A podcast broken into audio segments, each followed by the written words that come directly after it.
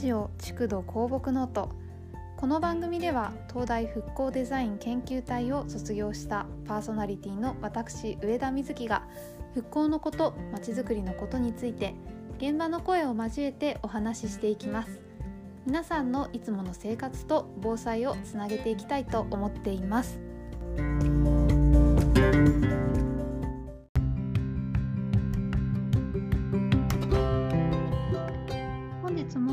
も地区土公木ノートを始めます。今回は前々前回から続いている旅行のお話の最終回で大学の同級生の平賀さんをゲストに3年前の瀬戸内旅行の思い出から話していきます。2回目やるとしたらどこを加えるか。なやっぱちょっと島を変えたり加えたりするそうですね。2回目やるとしたら尾道スタートとか。うんでもあんまり島はめ巡りにくいかなそれだと。ちょっとあの因島とかそっちの方にそういう方によるか。でも結構瀬戸内ゴールデンルートみたいなところ行ってましたもんね この間。平賀さんは旅程立てるときにこうなんというかあれがやりたいこれがやりたいみたいのが最初から決まっててそれを全部通るあーあんまりでも調べていくうちに思いつく方が多くてなんかこの辺行ったことないけどどういう雰囲気なのかなと思って見てみてでも1個ぐらいはなんか名称知ってたりとかするからまあそこを中心にまあ回ってみるかって思うと結構意外と周りにそのなんか歩いて楽しい街だったりとかあと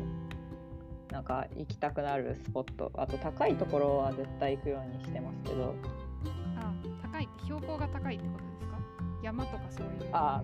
そう山でも、まあ、山ちょっと小高い山とかうんでもあるしあとあの展望台みたいなところでもはいいいですし、はかその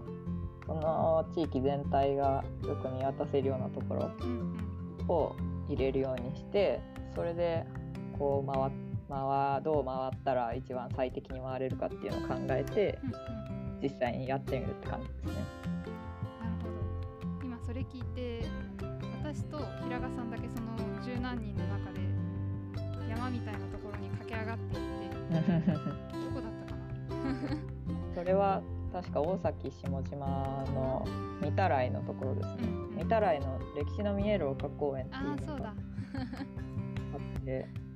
そこであのみかん畑の間をこうどんどん歩いていくと上に登れるんですよね。なんかリュックが3日間分の荷物が入ってたんで重いって言って2人ともなんか麓に置いてくる途中途中で置いてくる。みんな真似しちゃダメみたいなそうそう でもなんか散歩してるおじいちゃんに会った気がしああいましたね。なんかリュック置いてあってます そうそれは何だって思ったかもしれない。靴とか置いてあったらなんか物騒ですけどリュックだったら重かったんだなって。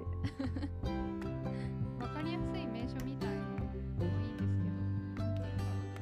う街並みを見るみたいなすごい楽しくて特になんね。うん島とかだと道路の引き方がなんかあこういう風に引いてあるんだみたいな意外なのとかがあって結構面白いなっていう気がしますあとなんかそのいろいろ人の街にずかずかと上がり込んでいくっていうのはちょっとあの申し訳ないところではあるんですけどなんかこうすごい細い路地の間から海が見渡せるよう海見渡せっていうか見通せるようなうん街が結構港町だと多くてうん。なんかそういうのにその綺麗だなと思ったりとかやっぱり海とか港町じゃないところで育つとそういうのがいいなって思うようになりますね。今治は四国本土の方もかなり港町が良くてですね、あ今治あんまり行ったことないな。なんかこのラジオ局のある建物がハーバリーって言うんですけどそれがもう本当に港、港っていうか海際にあってああそうですね。あてかこの宗像から今治に来るときに横通りましたね。あ確かにそうだったでなんか先生が挨拶してくるとか言って離脱したらしいような。確かにそんなこともありました。当時は別に間に合うかちょっっとそう心配だったけどまあどうせついてくるだろうと思って。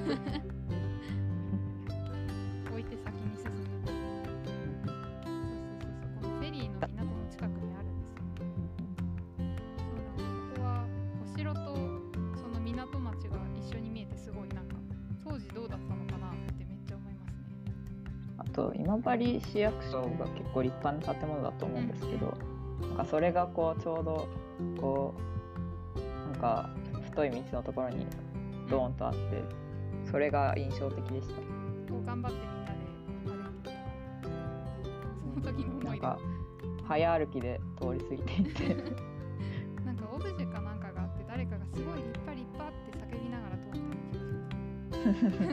あそんなの叫ぶのは私じゃないかと思うんですけど。なんか船のスクリューみたいなのが大きいのが置いて。あそうそうそうそうそうそれがすごい立派ですね。なんか東京に住んでるともうそういう役所とかでさえこう上に上にでかい高層マンション作ってうん。うん金儲けてみたいなうん。ものしか考えてないから。そういうのがあるといいなと思いますけどどんどん上に積み増せば積み増すほど負担が少なくなるものみたいになってますからね。うんそういう意味ではすごいなんだろうこの瀬戸内のところはかなり平面的になんかこう広々としている土地を使っていていいですね。そう今治は意外意外とでもないですけどその瀬戸内の中では平地が広い方だからうんうん、結構こうそうですね瀬戸内結構あのすぐに山になったりとかしてうん平地があんまりないところも多いですね。うん、もちろんなんか埋め立てしてる部分もあると思うんですけど今治は多分結構平地が広い。まあ、あの香川とかあっちの方はうんかなり平地がもともと広いですけど、なんかこう全体的になんていうか地形が瀬戸内の周辺に限って言えばなんかなんだろう。だらだらっとしているというか柔らかい感じのうん。うん山が多かったりして、あんまり急峻じゃない山。です。それでだからこそその坂を登ってあのよ景色がよく見えたりするしうん。展望台にしやすい。うんどこを展望台にしてももう綺麗ですからね。うんうん。素晴らしい。素晴らしい。関東平野で育ったから筑波山も遠いしな。そうだって富士山が見えるもん。関東平野は。天気がいい。と、い？やなんかそれ考えるとそうなんか私はこう、まあ関東平野で育ったからうん。ちっちゃい頃にそのわ周りに山が見えるっていうのが新鮮でうん。たまにこう地方の方に行くと大体山が絶対周りに見えてるからうん。それがなんか最初何なのかよく分かんなくてうん。あれは何みたいになって 聞いてたことがあります。ね。山だよって答えられる。あれは山だよ。なんで東京には山がないのみたいな。いやそれを言うとなんか地方出身の方はそのいやいやそれは田舎をバカにしてるでしょとか言われたんですけどこの間。いやばバカにしてるわけじゃなくて本当にと関東平野は見えないんですよ山が。そう本当にね。本当に山が見えない海も見えないしこう形を見てあの山が何とかだって分かるようなこう鮮明さ大きさで見えないんですよね山は。うんそうだからなんかあの山がなんとか山でとか言って言われた時にその山の形を覚える能力が欠如してて。そう。そうなんですよ、なんかあの山がなんとか山でとか言ってなんとか山を目印にしてみたいなうん。感覚が全然つかめなかったりするんですね。なんかよく東西南北がなんとなくその山の見た目でわかるみたいなあるじゃないですか。どこのどこの地域の人もって言うと言い過ぎかもしれないけど山がある程度見える地域で育った人。はそういう感覚がね全くないんですよ。こうポンと土地の中に落とされてはいどっちが北でしょうって言われて全くわからないみたいな。んかその自然を頼りにして進むっていう感覚がなうん。ないですよね。なんか人が作ったものとかうんでかいビルとかをこう目印にしてみたいなことはやってきたけどその太陽がこっちにあるからとかうん山海がこっちにあるからみたいな感覚がなくてうんそれはなんかちょっと寂しいことだなって思うんですよね。東京に生まれ育つと田舎がないことにこう若干のコンプレックスが生まれるみたいな話がたまにありますああそれはありますね。あの出身地の話をして何も面白くないっていう も盛り上がらないっていうことですね。もっとなんだろういろんなところのことを知っていろんな人とローカル話ができるようになりたいっていうのが結構うん。ありますけど。な ん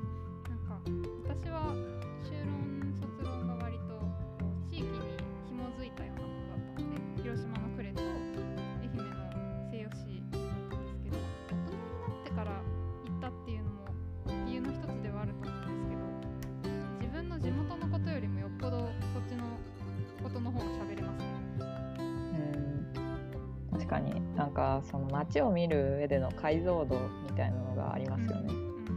どれぐらい見たかとかどれぐらい知ろうと思って見たかうんっていうことですよね。だって私多分西洋の野村はどこに水路がどういう風に通ってるとかなんか20年前はあの店はなんとかだったとか そういうレベルで喋れる気がするんですけどなんか自分の今住んでるところがそういう風に喋れるかっていうとそうじゃないんですよね。私もなんか隣の自分の最寄り駅の隣の駅うんにの銭湯にい夜行った時にうん。なんかまあ普段通らない道を歩いて帰ってきたわけですけど、うん。なんか隣の駅から自分の使ってる駅までのことすら全然知らなかったみたいなことにうん。結構驚いたこともありますね。うんやっぱり住んでても通らなければ知らないしうんそういう意味では観光で行ったとしてもなんかよく見ようと思って見ていればその自分の住んでる街よりも知ってるなんてことは起こるのかもしれないですよね。ですね。いやちょっと今治行ってもう一回ちゃんと歩きたくなってきたな。なんかいつもって私も行きたいですね。すら歩いてなんかこう迷子になってきたなって思ったら地図を見るみたいな 感じで歩いてるからそれを今治中でちょっとやりたいですね。いいな旅行に行きたいかな。なんか？結局歴史っぽい話はあんまりできなくて。なんかただ単に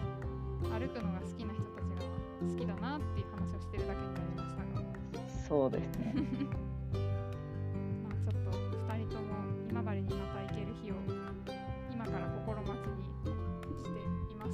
ますって感じですね。はい。それではまた行きたいです。それでは本日はありがとうございました。ありがとうございました。